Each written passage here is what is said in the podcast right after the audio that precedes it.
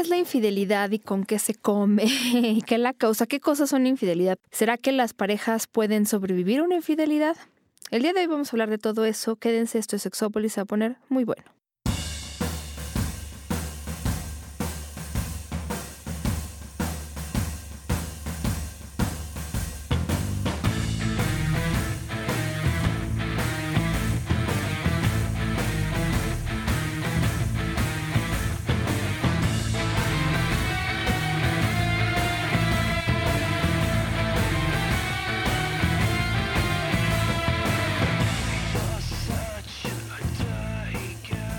Tal? Bienvenidos y bienvenidas. Yo soy Paulina Millán, me acompaña Jonathan Altamirano en una cabina que el- esta noche es, es congelada. O la cabina no, el ambiente El de afuera ambiente, sí. pero Por eso no me pienso salir de aquí. Pero adentro. Toda despechugada, pero aquí me quedo. No, bueno, mi vida, pero vale la pena el calor de la cabina, como siempre, que nos ponemos muy con el tema cálido. Porque además este tema, este tema da para mucho. Yo quise hablar hoy sobre esto específicamente porque hay, eh, bueno, encontré algunas investigaciones interesantes, esa sería otra. La otra es que eh, dos sexólogos del Instituto Mexicano de Sexología terminaron una investigación un poco también al respecto. Y además Esther Perel, que ya hemos hablado de ella, que es una sexóloga bastante famosa y eh, a mi parecer bastante brillante, sacó ya un libro que se llama The State of Affairs, que tiene que ver precisamente con la infidelidad, porque ella toca un poco de esto en sus conferencias, si la quieren buscar en TED Talk, ahí eh, también en YouTube. La verdad es que tiene mucho que decir al respecto, pero el día de hoy justo vamos a hablar de eso, de todo lo que se ha encontrado. Porque eh, no es la primera vez, obviamente, que hablamos sobre el tema. A veces hemos hablado junto con el tema de los celos, porque, bueno, van muy de la mano. Pero la infidelidad, yo sí quiero decir que, por si no ha quedado claro en otros programas o no les ha tocado escucharnos, no es un tema que sea universalmente eh, uniforme en cuanto a lo que nosotros creemos que es o no es infidelidad. Lo digo porque, bueno, sí, en general es la ruptura de un acuerdo que en un principio se podría decir que es un acuerdo a nivel de exclusividad sexual y emocional, pero la definición se ha ido ampliando, los límites se han ido moviendo porque además ahora está el asunto de todo lo que es en línea, ¿no? Los masajes con final feliz, la porno, el sexting, el envío de nudes o nudes. La verdad es que aquí ya son más cosas a considerar y las parejas siguen sin sentarse a platicarlo. Y yo nada más veo cada vez más conflictos. Ahora el Facebook es otro, otra fuente de conflictos, ¿no? En este sentido de, bueno, yo no saben la cantidad de personas que he visto que no les gusta que su pareja tenga agregado al ex o se siga llevando con el ex. Y entonces eso es motivo de muchas discusiones y para algunas personas eso se considera infidelidad. De hecho, me gustaría a lo mejor empezar por ahí. Yo no sé si cuando hemos preguntado a las personas si han sido infieles alguna vez, consideran todo todo.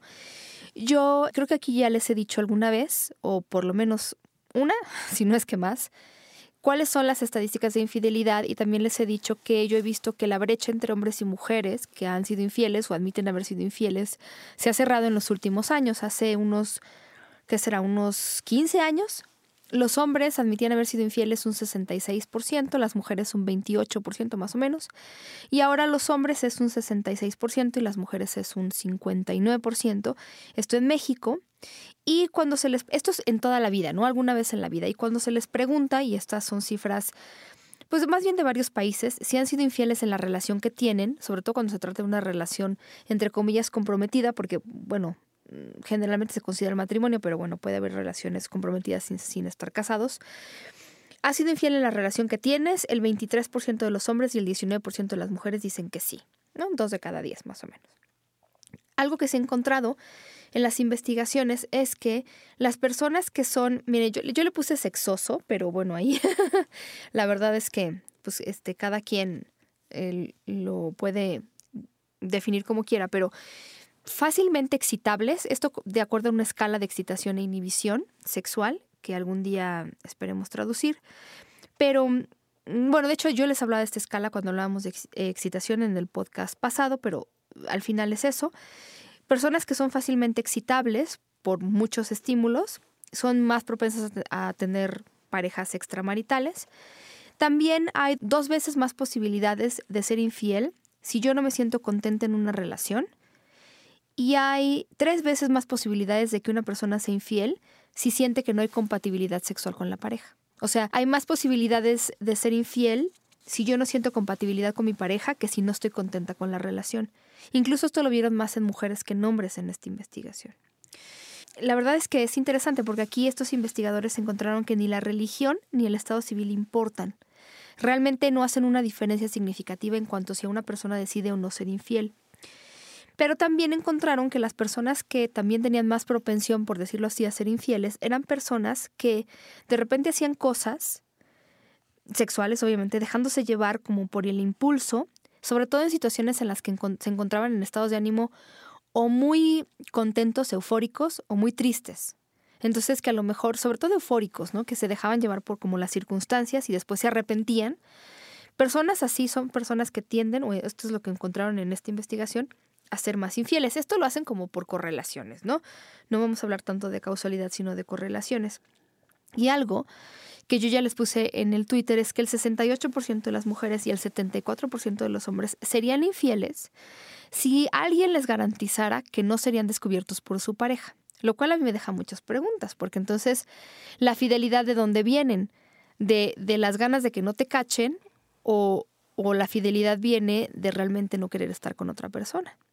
Porque muchas personas, y ahorita vamos a hablar justamente de eso, de qué pasa con la pareja cuando se descubre una infidelidad, muchas personas lo que digamos que se arrepienten después de que son descubiertos o descubiertas en una infidelidad, se arrepienten más bien de haber sido descubiertos y no tanto de haber sido infieles. Esto es, esto es importante, ahorita lo vamos a hablar más a profundidad, porque también eso tiene implicaciones para qué es lo que nosotros vamos a hacer con la pareja cuando ha sido infiel o, qué es lo que, que, vamos a hacer nosotros con la infidelidad si nos han descubierto. La investigación que les mencioné está publicada en Archives of Sexual Behavior, es del 2011, los autores son Mark, Hansen y Milhausen. Entonces, bueno, por si los quieren buscar. Pero hay, hay una investigación que también es muy interesante. Eh, este es de Kruger, Arbor, Arbor y Kruger, bueno, entre otros investigadores. Pero bueno, estas mujeres investigaron qué conductas, que además es algo que también en, el Instituto Mexicano de Sexología hemos hecho, qué conductas para las personas son consideradas como infidelidad. Este, este estudio es del 2013. ahorita les vamos a dar también algunas cifras del IMESEX que están, digamos que bastante más actualizadas, pero 2013 está bien, no, no es lejos. Y aquí hay una lista porque obviamente lo primero y lo que casi todo el mundo considera como infidelidad, de hecho el 97.7%, casi el 98%, considera que el sexo en donde hay penetración vaginal o de cualquier otro tipo es una infidelidad. Eso es algo que casi todo el mundo opina. El 96.8% dice que el sexo oral es infidelidad, bañarse juntos el 96%, besar en los labios el 88%, mandar imágenes de nosotros, de nuestro cuerpo desnudos o desnudas, lo considera infidelidad del 88.2%, Sextear o mandar mensajes eróticos, 82%. Ver una película porno juntos, 75%. Dormir en la misma cama, 68%. Tomarse de la mano, 63%. Quedarse en el mismo cuarto de hotel, 52%. Tener una conexión emocional profunda con alguien, el 52% considera que es infidelidad pasar mucho tiempo juntos, el 52%, sentarse en las piernas de alguien, 52%, acompañar a una persona a un evento formal, 43%, salir a cenar, 41%, hablar por teléfono varias veces a la semana con alguien, 40%, esta yo no sé de dónde la sacaron, pero dar 500 dólares a otra persona lo considera infidelidad, el 37%. Ok. Beso en la mejilla, el 36% considera que es infidelidad, ya se fijaron que voy de más a menos. Compartir secretos el 33 por, 36%. Apoyar a otra persona financieramente o económicamente el 35%. Abrazar por más de 10 segundos 34%. Hablarle a alguien cuando me siento molesta o molesto. por ejemplo, yo me peleo con mi pareja y que yo le hable a alguien para contarle. Obviamente, pues del otro sexo si es hetero del 33%. Chistes, ahora sí que subidos de tono, 25%. un abrazo breve, el 12%, y darle 5 dólares a otra persona, el 8%. Yo lo que quiero que vean aquí es que sí, algunas personas dirán, a ver, yo si sigo la lista, y voy palomeando, pues sí, a lo mejor encuentro que coincido con muchas personas en algunas cosas. No hablo de Paulina Millán, sino que hablo de que a lo mejor algunas personas que nos escuchan dicen, sí, yo estoy de acuerdo con algunas cosas. Pero lo que yo quiero decirles con esta lista, y que a lo mejor esto es lo que a mí me gusta de la investigación, es que aporta información sobre este tema que de alguna manera mm, casi nadie habla y da por hecho.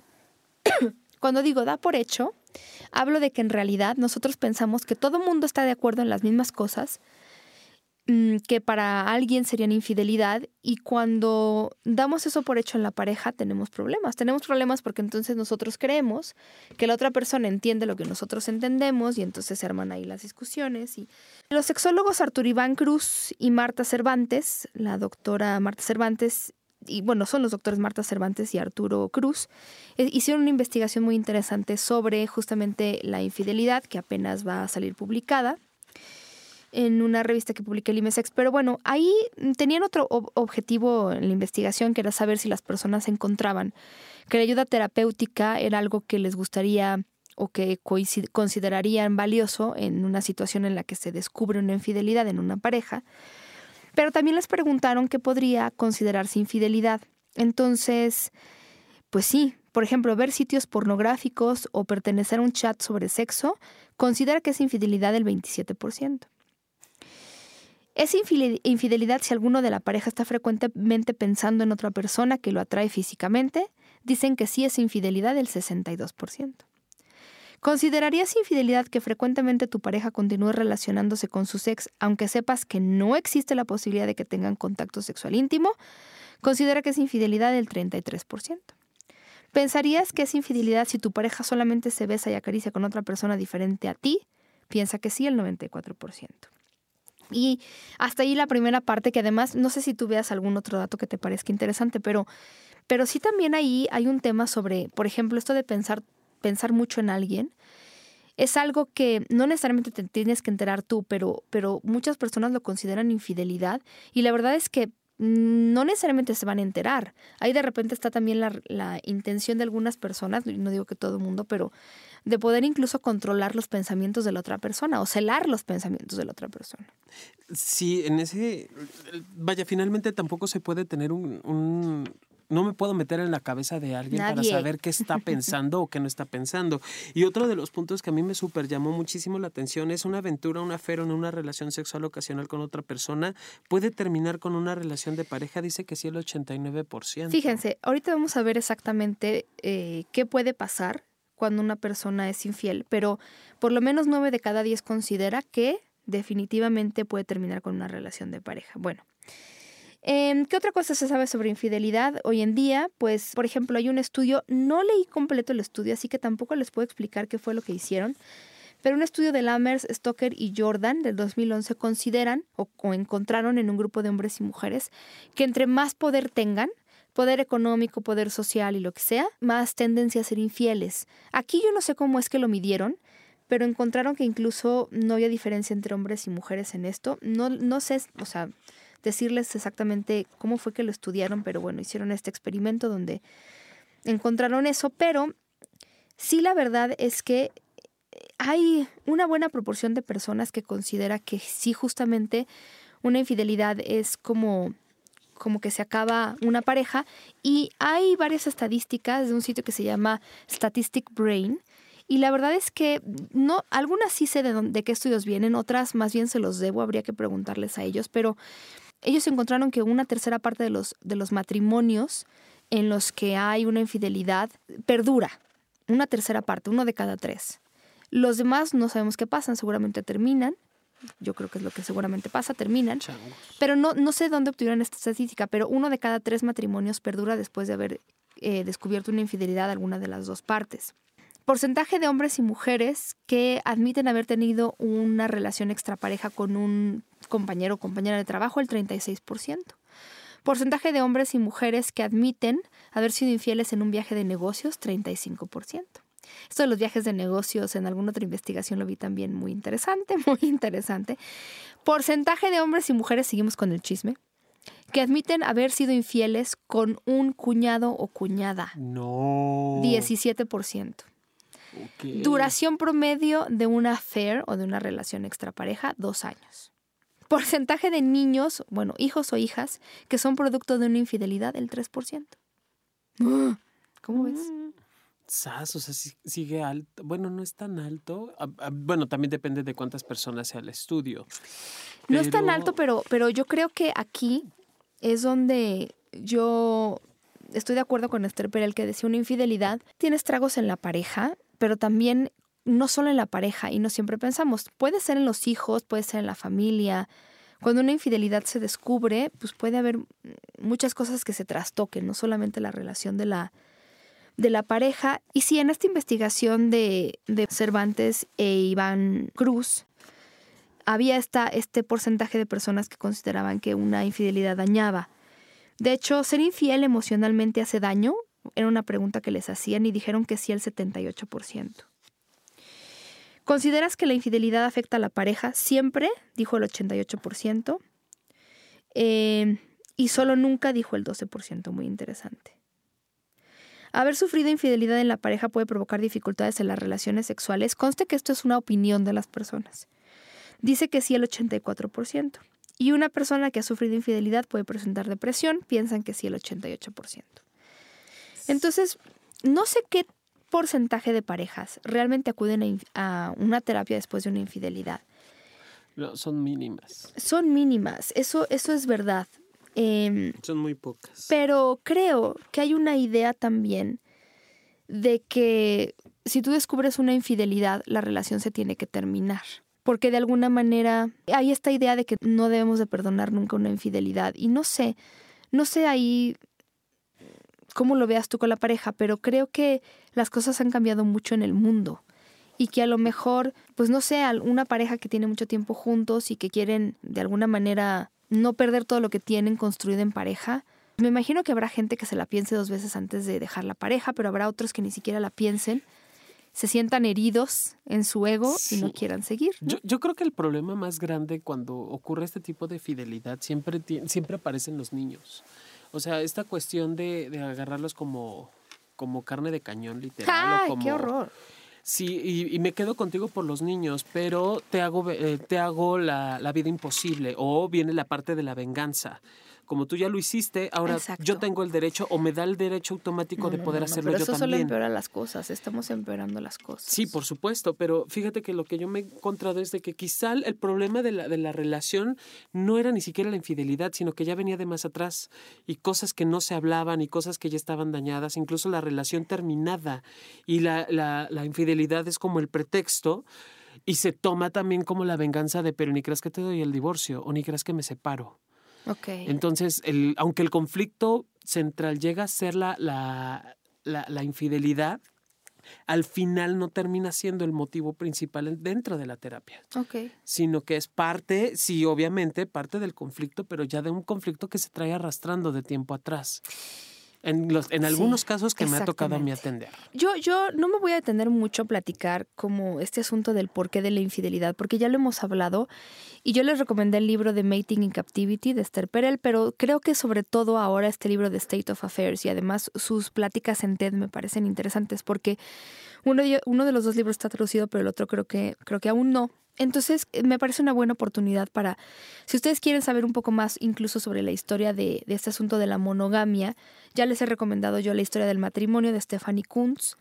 Yo todo esto se los voy a poner en Twitter, incluso la lista de cosas que, que son infidelidad o no. Yo la pienso poner en Twitter para que también la vean y ya la guarden. Pero pero sí, creo que vale la pena también, si ustedes ya se quieren meter como más al fondo, leer estos dos libros. Por ejemplo, Kunz, eh, que escribe la historia del matrimonio, ya está traducido. Hablaba de este asunto de, pues claro, lo que ustedes se imaginan, que la fidelidad sexual o la exclusividad sexual y emocional no ha sido siempre un tema en todas las culturas y en todas las épocas, que es algo que ha ido cambiando, pero ella eh, platica de cómo um, ahora las parejas de alguna manera la tienen más difícil, porque ahora estamos esperando que la pareja sea como nuestro todo, que nos dé todo, vamos a pasar mucho tiempo con esa persona porque si nos casamos a los 20 y nuestra expectativa de vida es a los 70 y tantos, ya se los he dicho, vamos a vivir o podríamos vivir con una persona 50 o 60 años y eso para algunas personas no es tan sencillo de manera exclusiva, digamos, hacerlo, ¿no? Habrá quien diga, bueno, lo puedo hacer pero sin la exclusividad sexual o, o emocional. Habrá quien diga, para mí es muy fácil hacerlo. Pero la verdad es que las cosas sí han cambiado. No es lo mismo cuando nos moríamos a los 30 o a los 40 que ahora en esta época en la que vivimos y sobre todo, mm, no sé, en, esta expectativa de que tú cuando formas una relación de pareja realmente tiene que ser una relación en la que no haya problemas, en la que ninguno de los dos ahora sí que comete errores y esas son cosas que ponen mucha presión en la pareja.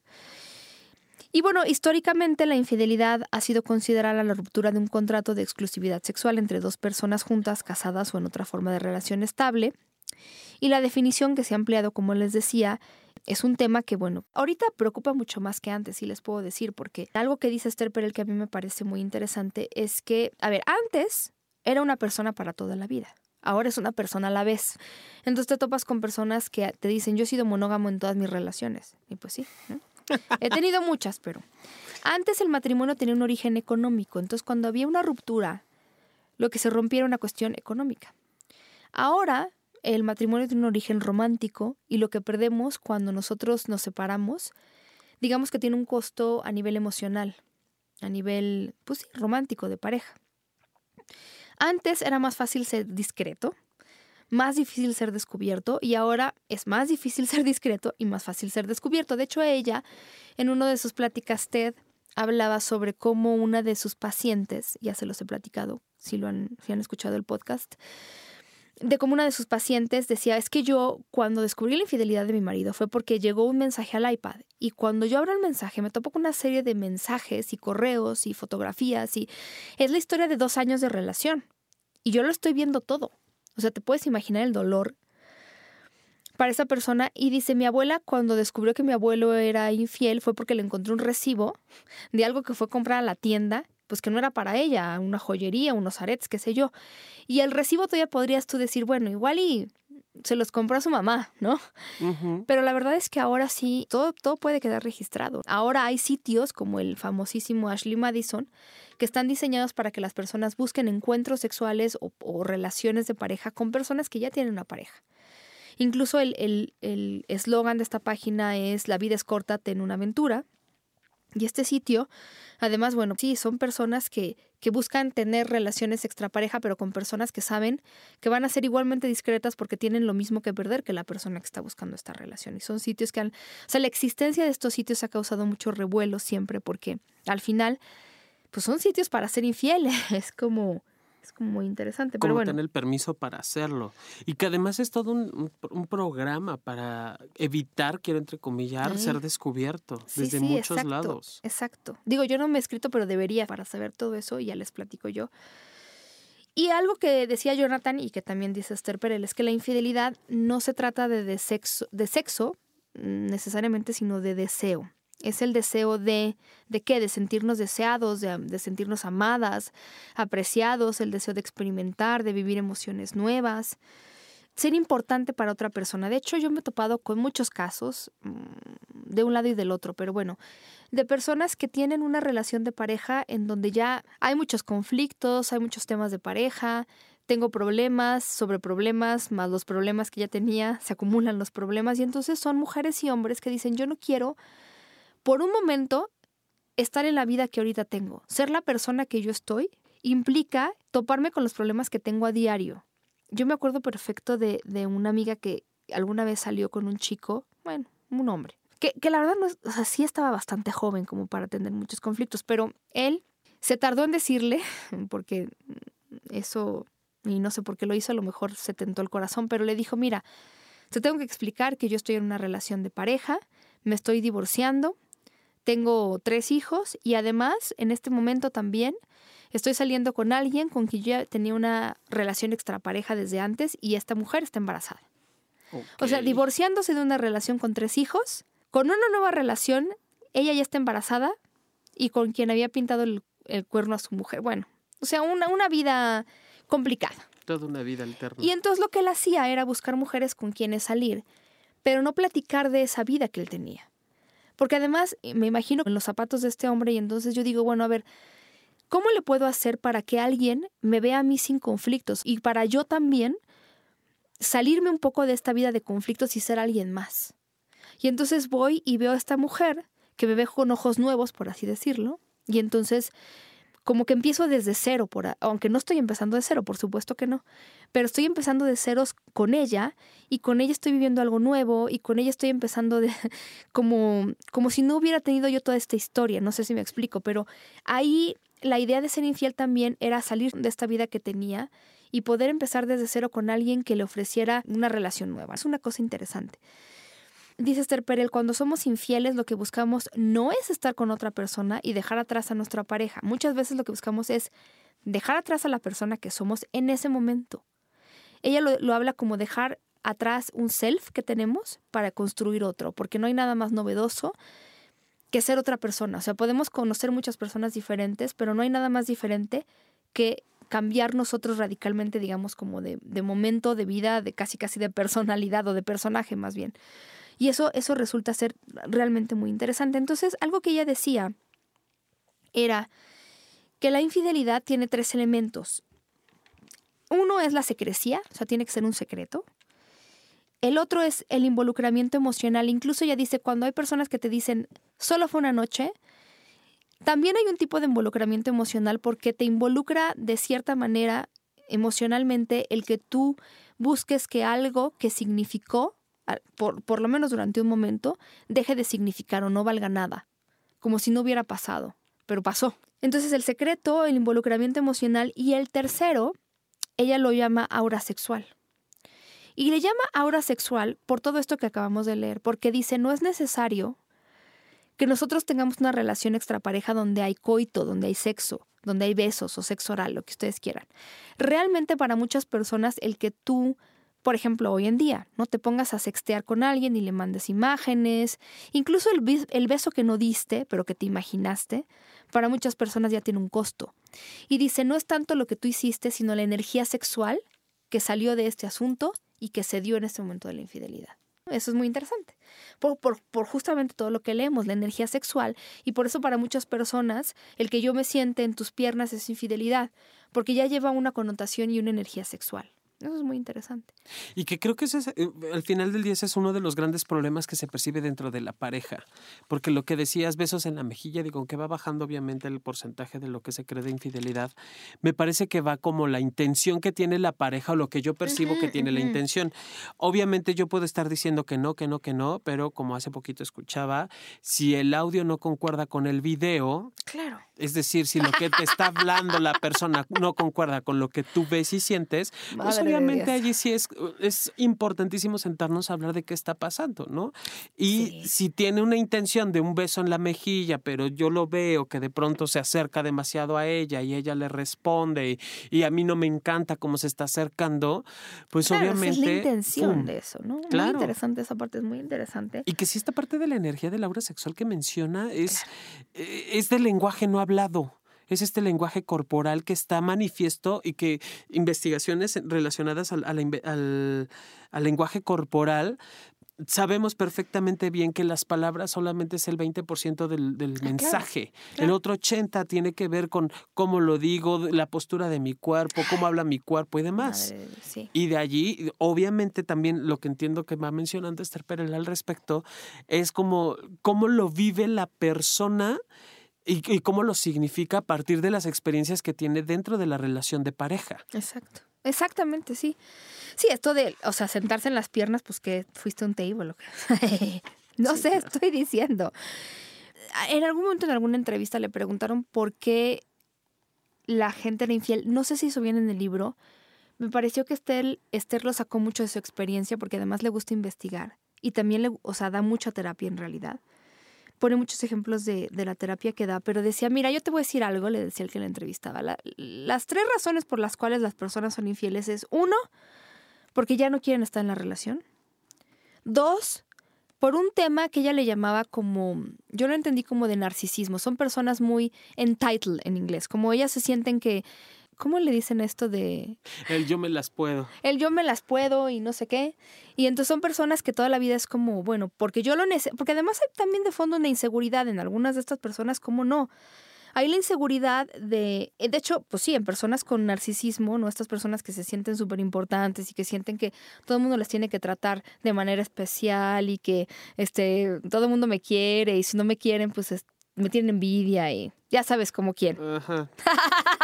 No, no, no me acuerdo el nombre, no, yo pero... tampoco. pero son personas que toda la vida van a ser infieles porque además hay una inseguridad. O sea, cuando ven una persona que sean... No, o sea, la seguridad no es lo mismo que el narcisismo del que les hablo, porque hay personas que comúnmente tienen la, la necesidad de sentirse como validados o validadas en, lo que son. Entonces, en, en, esto detrás hay mucha inseguridad, mucha inseguridad de que si a mí nadie me valida, si a mí no me ponen una alfombra roja, quiere decir que no valgo. Hay, un tema ahí de, de, fondo, pero bueno, ya eso es de psicología, no de este programa, pero ella hablaba de este tipo de personas que sí entiendo como a qué se refería. Y la tercera son personas que quieren conservar la relación. A ver, les desmenuzo.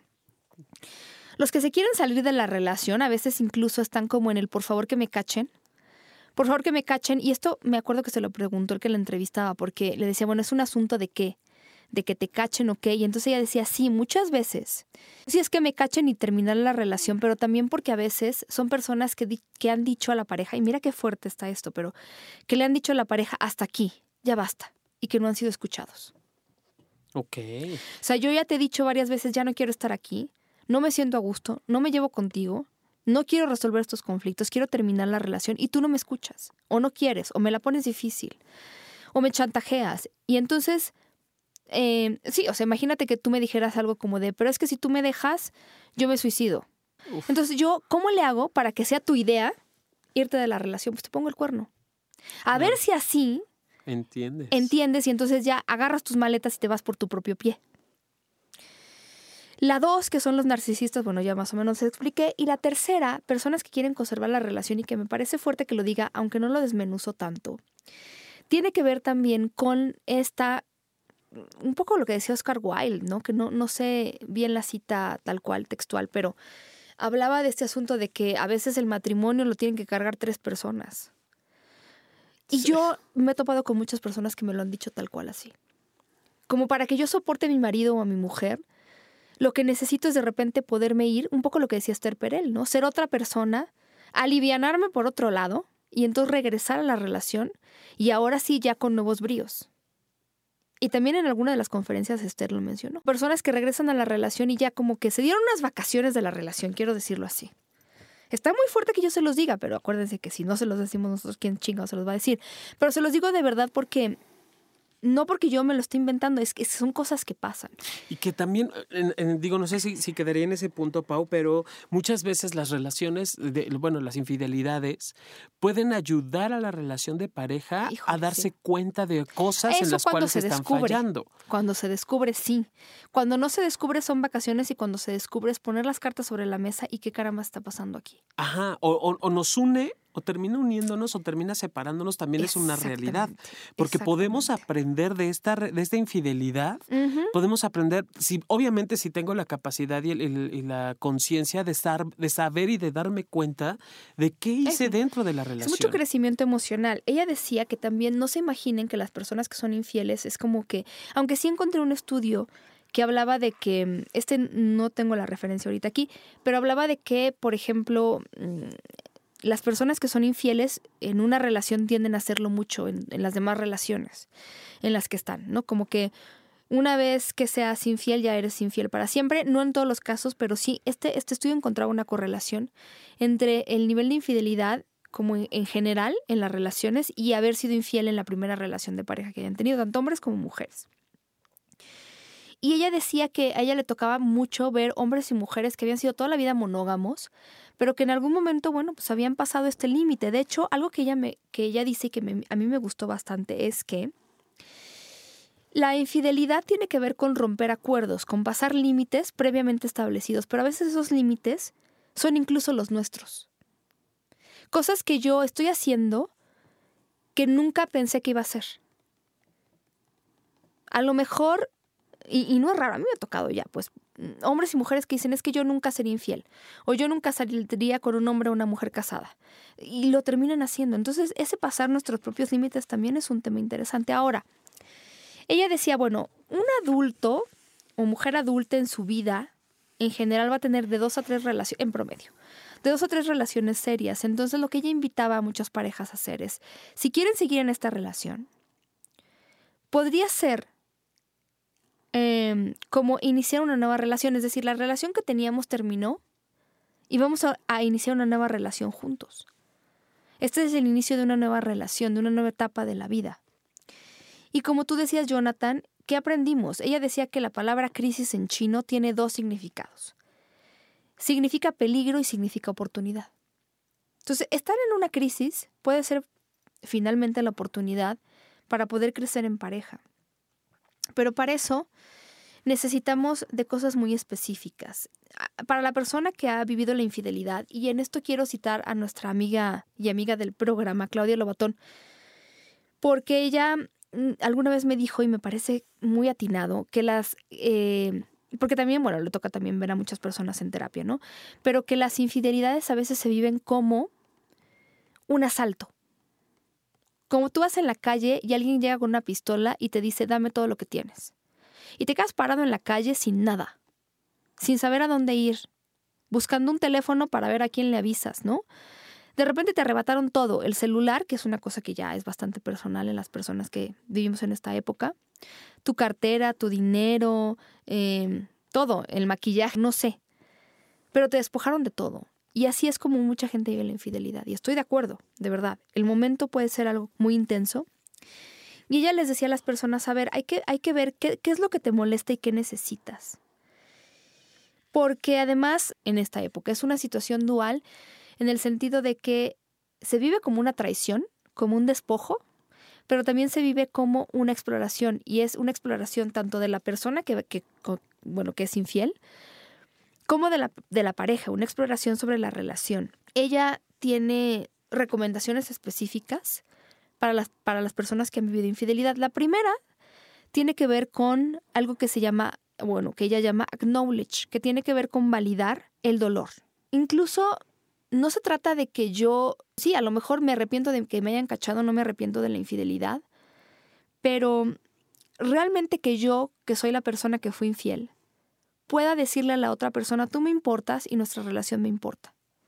Reconozco el dolor que estás viviendo, reconozco el error que yo cometí o reconozco haber pasado estos límites que nosotros previamente establecimos. Y eso es parte también de que la persona empiece a sanarse, yo no sé, ahí no, no he leído completo el libro de Esther, pero, pero también el tema de que yo, a mí, he visto muchas relaciones en donde se descubre una infidelidad y entonces lo que una persona le dice a la otra, a la que fue infiel, es deja de ver a la persona. Y se vuelve un mandato y no siempre se cumple. ¿eh? Eso quiero que lo sepan.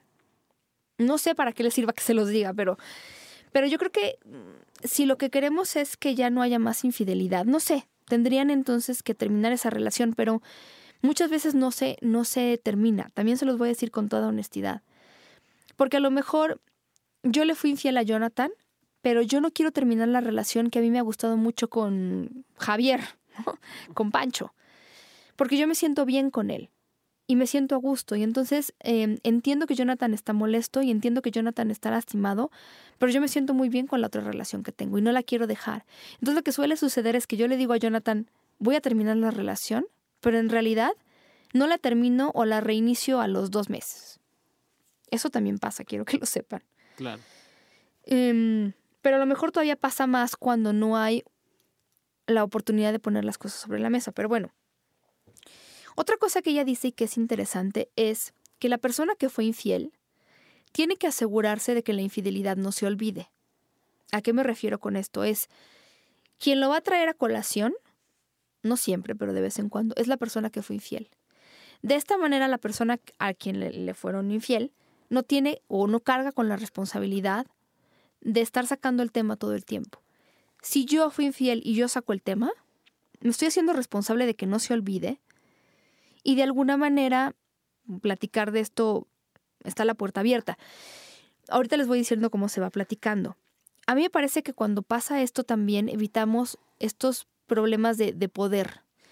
Eh, que eso pasa de repente con las infidelidades. Si yo fui infiel, como yo cometí el error, por decirlo así, de repente la pareja se vuelve como, pues yo como no cometí el error, yo tengo más poder y yo soy, yo soy mejor que tú y entonces yo te lo puedo recordar y, humillarte las veces que yo quiera y eso no ayuda para enmendar la relación de pareja. Entonces cuando se da este desequilibrio de poder en el que yo que no fui infiel puedo decirte todo lo que yo quiera e insultarte, pues eso no, no ayuda. Pero bueno, lo que decía es, la idea es comunicarle a la otra persona, yo te veo en tu dolor. Y ella ponía el ejemplo de una paciente suya que fue infiel en una casa de verano que tenía con la pareja. Entonces lo que ella decía es, a ella le correspondía mm, como darle seguridad a su pareja, como de, oye, vamos a la casa, eh, quieres que la vendamos, quieres que nos quedemos aquí, cómo le podemos hacer para que tú te sientas más a gusto aquí. O a lo mejor si yo fui infiel en un viaje de negocios, ahora que mm, largo, ¿no? Ahora que me vaya un viaje de negocios largo, yo te voy a estar llamando para que tú, tú estés más tranquilo. De alguna manera buscar como como que la otra persona se sienta segura. Otra de las cosas que habla es de la importancia de crear un espacio para curar. Y la idea es hablar de eso y de manera asertiva. O sea, acuérdense que la asertividad es comunicar, pero respetando nuestros propios límites, deseos y necesidades y los de los demás, por supuesto, también. Ella decía, a veces lo que sucede es que preguntamos un poco las mismas cosas, pero cada respuesta que obtenemos es un link o un enlace nuevo en la narrativa de mi vida que me ayuda a curar y me ayuda a confiar.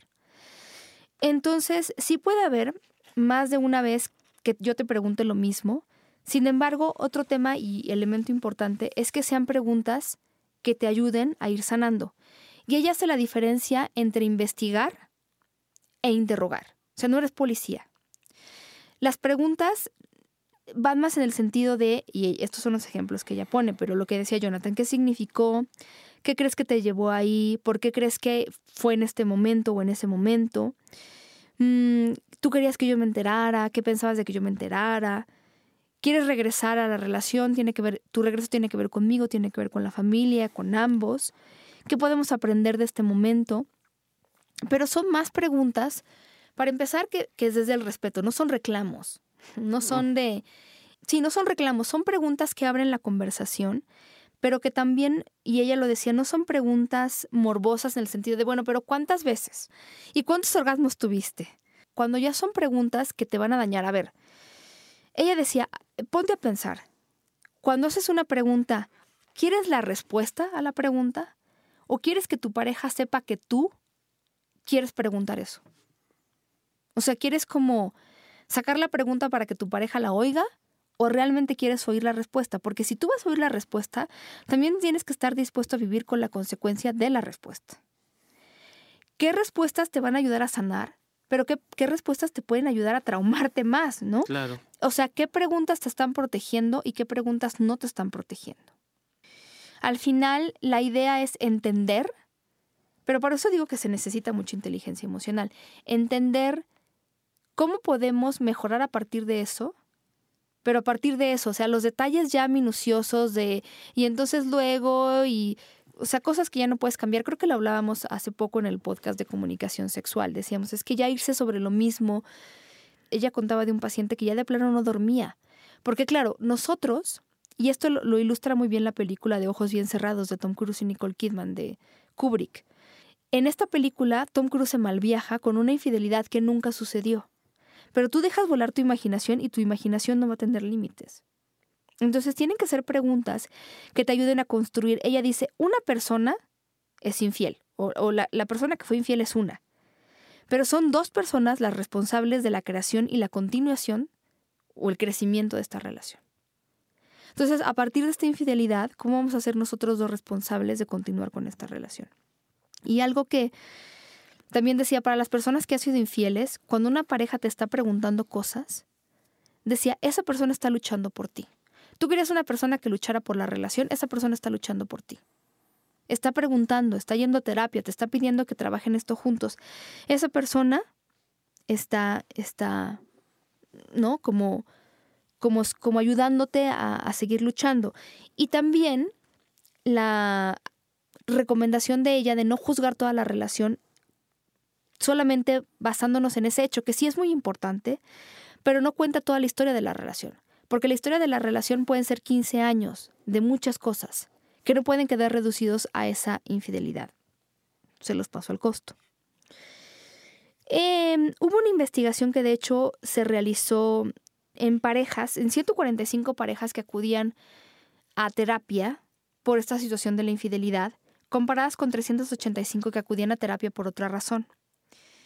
Este estudio que se realizó en Alemania y en, Austria Mm, les digo los autores Atkins, Marin Clan y Halweg del 2010 en el Journal of Family Psychology encontraron que efectivamente las parejas que llegaban por una infidelidad a terapia llegaban como con más malestar y depresión que las parejas que no. Pero después de seis meses constantes de una buena terapia, ya no había diferencia, es decir, ya habían trabajado estos temas y había bajado la depresión, la ansiedad y el malestar bastante. Y también ellos encontraron que la satisfacción sexual, por lo menos reportada en estas personas, no dependía de que hubiera ocurrido o no una infidelidad. Entonces, la idea de muchos terapeutas al respecto es, ¿cómo podemos partir de una infidelidad? Bueno, primero tengo que reconocer el dolor de la otra persona y tengo que pensar a construir a partir de, de, esta oportunidad. Yo sí, yo sí he visto parejas que a partir de una infidelidad se hacen más fuertes en cuanto a que ponen las cosas sobre la mesa, platican, renuevan y como decía Esther pero bueno, inician una relación de pareja diferente partiendo, pues no sé si desde cero, no son palabras de ella, porque habrá quien me diga, bueno, pero es que después de una infidelidad no se puede partir desde cero. Bueno, ok, pero de alguna manera renovar la relación, porque aquí el tema tiene que ver con la confianza. ¿Cómo volver a confiar en alguien que te fue infiel? Y al respecto, voy a citar a un psicólogo que eh, está mucho en medios y, y sí, poco le falta para... No, ya no, lo voy a comparar con esta señorita que no era mexicana y que tenía su programa de talk show, pero es un psicólogo bastante capaz y lo conocemos en los medios como Dr. Phil. Mm, es un tipo alto, así. Okay. E, ese tipo va mucho con Oprah. Sí es muy, muy de, de medios, pero sí es un tipo que Escribe muy bien y tiene muchas cosas acertadas y su hijo también que ahora escribe. Pero él decía, a ver, esto de la confianza, primero yo les quiero decir que la confianza eh, es, un, es una decisión. Y es una decisión en la que yo entiendo que voy a confiar en alguien y que esa persona me puede traicionar, pero yo estoy tomando la decisión de confiar en esa persona y de no pasarle el costo de todo lo que a mí me ha pasado porque alguna vez me traicionaron. Y él decía, miren, y se los voy a tratar como de poner en, en sus palabras y en las mías. Mm, cuando yo confío, no se trata de predecir, ¿no? A ver, yo voy a confiar en Jonathan que me fue infiel. Esta confianza no va en el sentido de que yo pueda ver al futuro y saber cómo se va a comportar Jonathan en una situación específica, porque yo no soy la dueña de Jonathan. Mucha gente que confía quiere la garantía de que la persona en la que va a confiar no lo va a traicionar. Miren, eso es imposible. Claro. Eso es imposible. Lo que él dice que me parece acertado es, la confianza tiene más que ver contigo. Con yo saber que haga lo que haga Jonathan, yo puedo con lo que pase. Yo puedo con las imperfecciones de mi pareja, mías y de Jonathan. Si ustedes se van a poner a pensar en el futuro como qué pasa si, qué pasa si mi pareja hace esto, qué pasa si mi pareja hace el otro, entonces contéstenlo. ¿Qué pasa si Jonathan me vuelve a traicionar? Pues entonces voy a poner un límite y me voy a ir, porque yo no le voy a aceptar otra traición. ¿O qué pasa si mi amiga me traiciona? Bueno, entonces yo voy a hacer esto y esto y esto. No podemos predecir, pero algo que él decía es, es una cuestión de que le estoy apostando a mí, a mí mismo, y no le estoy apostando a la otra persona. I am betting on me, not them. Esa es la confianza. Yo le estoy apostando a mi capacidad de resiliencia y no a la capacidad de otros de hacer o no hacer, porque eso no lo puedo controlar. ¿Te suena? Sí, por supuesto. Finalmente es romper las expectativas que tengo eh, de la otra persona. Digo, hasta no tener una expectativa es una expectativa, lo sé. Pero es, es justamente aprender que la persona que está frente a mí no tiene por qué cumplir todo lo que yo espero. Y, si yo quiero controlar lo que hace, qué por supuesto. Y si yo quiero que pase eso, entonces lo abro y lo digo. Y entonces el otro tendrá toda la posibilidad de responder si quiere hacerlo o no.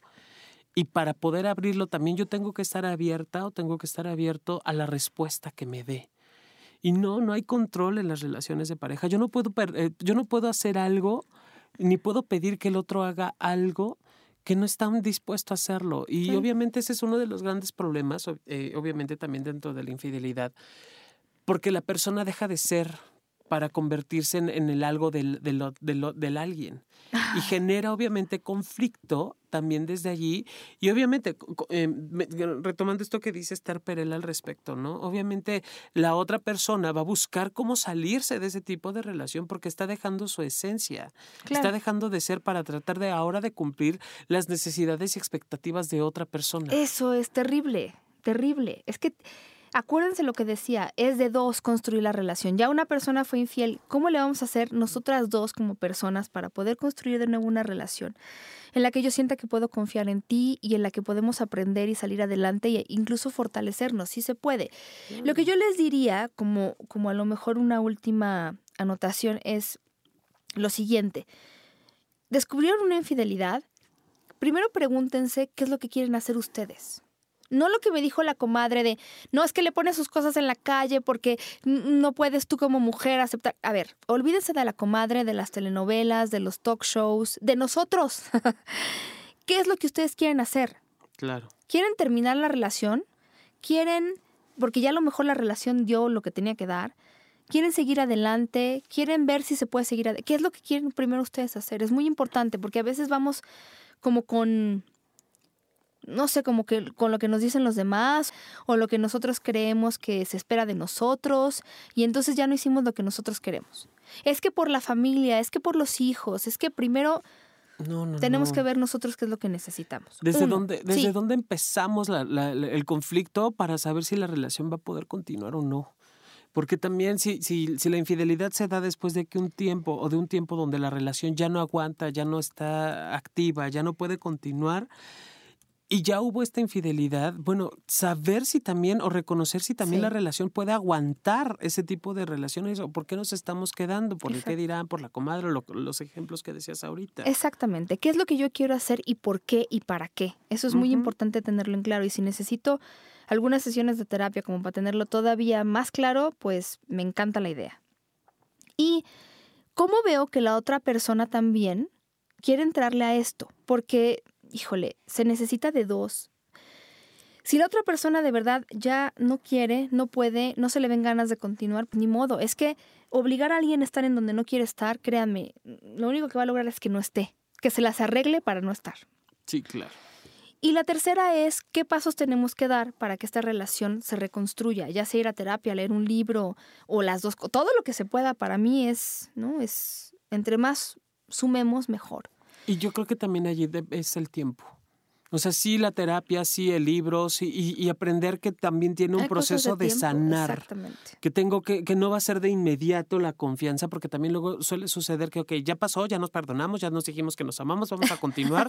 Espérate, o sea, eso es, todo un proceso en lo que, lo decías muy, muy lindo, Pau, en lo que volvemos a recuperarnos esta confianza porque no es, si, lo vemos así como esta parte que decías del robo y del asalto y de la manga, si, si fue tan de súbito que se entera la relación de pareja y se rompe de inmediato esa confianza, obviamente va a tardar en construir o reconstruirse. Entonces también aprender a tener como esta paciencia con la, con la pareja, con la persona, puede ayudar demasiado. Y hay cosas que no se recuperan. A mí cuando me robaron la bolsa hay cosas que pues nunca voy a recuperar, esa es la verdad, ¿no? Pero bueno, se nos acabó el tiempo. Terrible. Les voy a poner los datos de State of Affairs de Esther Perel. Y lean mucho sobre el tema si les interesa. De verdad acudan a una terapia. A veces necesitamos un mediador, alguien que tenga experiencia con más objetividad para esto. Y, y definitivamente este es, todo se puede ver como una oportunidad de crecimiento, de cambio, hay cosas que son muy dolorosas, a veces el cambio es doloroso, pero a veces es necesario, porque a partir de ese dolor y a través de ese dolor es que nosotros vamos a salir, pues, mucho más fortalecidas, felices y, en un mejor lugar. Eh, ingresen a la, a la, página de donde grabamos estudiocuartofunto.com, al Instituto Mexicano de Sexología, a Sexología Sí, para que vean los cursos que tenemos. Síganos en Twitter, en Instagram. Yo estoy como Sexpau Millán y Sexpaulina Millán en Instagram. Y a eh, sexólogo-yaco en Twitter. Síganlo mm. también. Nosotros nos escuchamos la próxima semana con más cosas. Sí, por favor. Y de todo un poco. Felices parejas eh, sin infidelidad. Pórtense mal y cuídense bien y hasta la próxima. Un beso.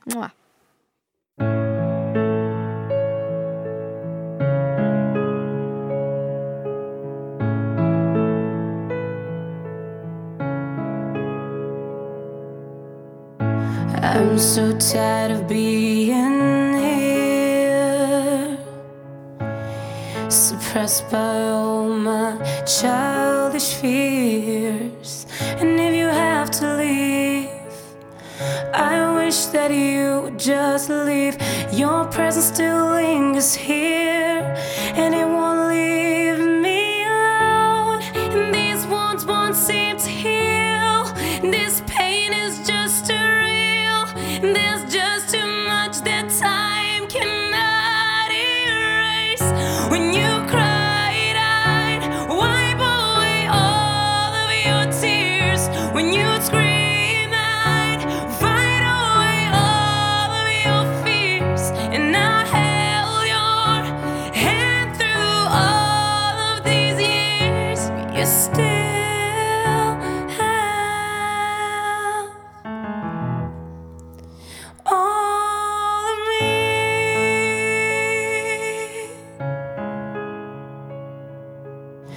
You used to captivate me by your resonating light.